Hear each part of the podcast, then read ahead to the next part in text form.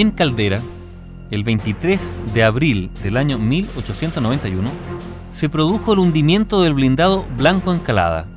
Todo esto, claro, en el contexto de la Guerra Civil del año 1891, que fue un conflicto armado, recordemos, entre los partidarios del Congreso contra los del presidente de la República, José Manuel Balmaceda. En la página web de la Armada de Chile se lee, el presidente Balmaceda, al saber que la escuadra se dirigía a Caldera, despachó a los cazatorpederos Almirante Lynch, Almirante Condel y al transporte imperial.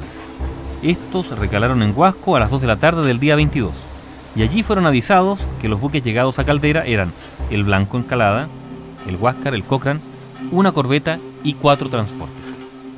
A las 5 de la tarde zarpó el Condel y poco después el Lynch. La navegación se hizo pegada a la costa, usando carbón de Cardiff para no echar humo por las chimeneas y manteniendo la tripulación bajo cubierta. Como a las 3 de la mañana, con 30 minutos del 23 de abril, los buques se encontraban a la cuadra de Punta de Cabeza de Vaca, que es la punta norte de la bahía, y entraron a esta alrededor de las 4 de la mañana. Desde la boca del puerto, avistaron la silueta del blindado Blanco Encalada, que estaba fondeado y amarrado a una boya con su proa apuntando al vapor Bio Bio que estaba cerca del muelle.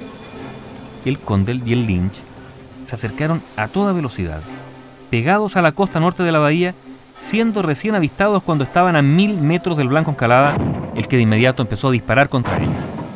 El Condel iba adelante, lo seguía el almirante Lynch, y desde el Condel, y a solo 150 metros del blindado, muy cerca, fue disparado el torpedo de proa, que pasó justamente por la proa del Blanco y raspó la quilla del vapor Biobio.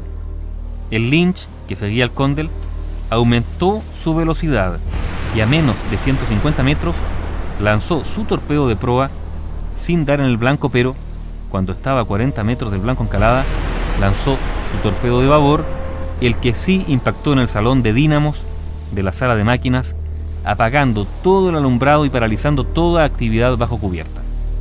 En escasos minutos, el blindado blanco encalada se escoró a estribor y empezó a hundirse. Y esta reliquia, reliquia de la guerra del Pacífico y también de glorioso pasado, desapareció en pocos minutos, dejando 11 oficiales y 171 tripulantes y civiles muertos, entre ellos ni más ni menos el secretario de la Junta de Gobierno, Enrique Valdés Vergara. El miembro de la Junta de Gobierno, Ramón Barros Luco, sí se salvó.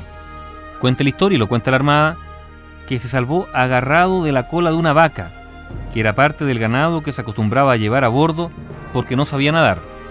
Pero el propio Barro Luco, una vez consultado al respecto, simplemente meneó la cabeza como diciendo, otra historia más que se me endilga. Guerra Civil de 1891, el hundimiento del Blanco Encalada en Caldera el 23 de abril.